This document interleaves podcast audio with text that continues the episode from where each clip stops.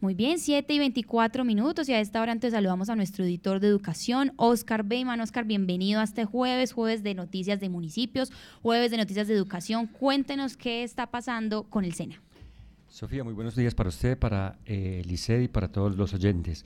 Bueno, se sabe que el SENA es una entidad muy importante porque pues es como la universidad, eh, una universidad pública gratis para, la, para las comunidades y llega con muchísimas formaciones y para este año eh, ya el director encargado aquí en Caldas, que es Oscar Andrés Maldonado, ha dicho que por fortuna se aumentó el presupuesto en un 40% para eh, ampliar pues esos programas de formación y sobre todo para garantizar la contratación de más instructores.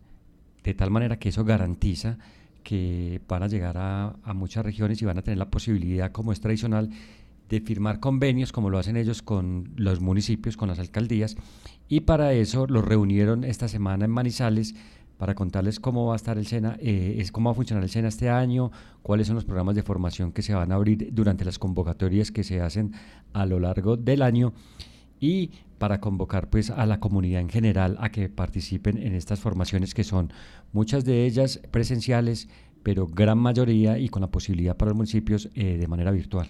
Así es, Oscar, y es que este ha sido un tema eh, pues importante porque recordamos que también muchas de las personas de los municipios pues quieren que sus estudiantes se formen en los municipios y no tengan siempre la necesidad de emigrar a otras ciudades y esto pues ayude también al desarrollo eh, económico del lugar. Tenemos hasta ahora entonces la voz del alcalde de Pácora, es Juan Camilo Izaza.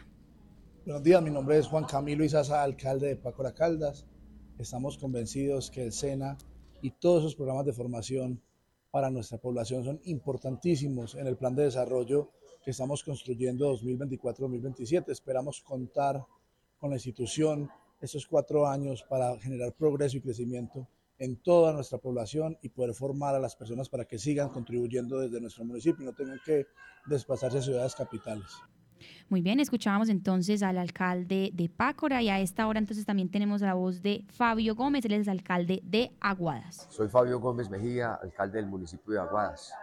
Hoy particularmente en la reunión que nos invitaron es hablar de las ofertas institucionales, tanto del SENA, el DPS y otras instituciones, bienestar familiar entre otros. Para nosotros el SENA sí es muy importante, un aliado estratégico para todas las actividades de nuestro municipio.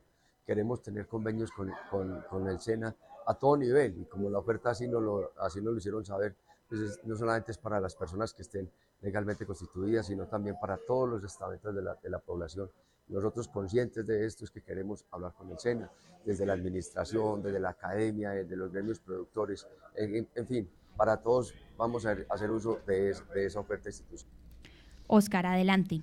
Eh, bueno, el director dice que hay buen presupuesto, ojalá que sea eh, no solamente para contratar a los eh, profesores que son tan necesarios allí, sino también para eh, invertir en mobiliario, como lo que pasó con uno de los centros de formación de allí que estaban protestando la semana pasada, para exigir más y mejor mobiliario. Así es, estamos también atentos entonces a cómo avanzan estas protestas que hicieron en el plantón en Sena, aquí en Manizales.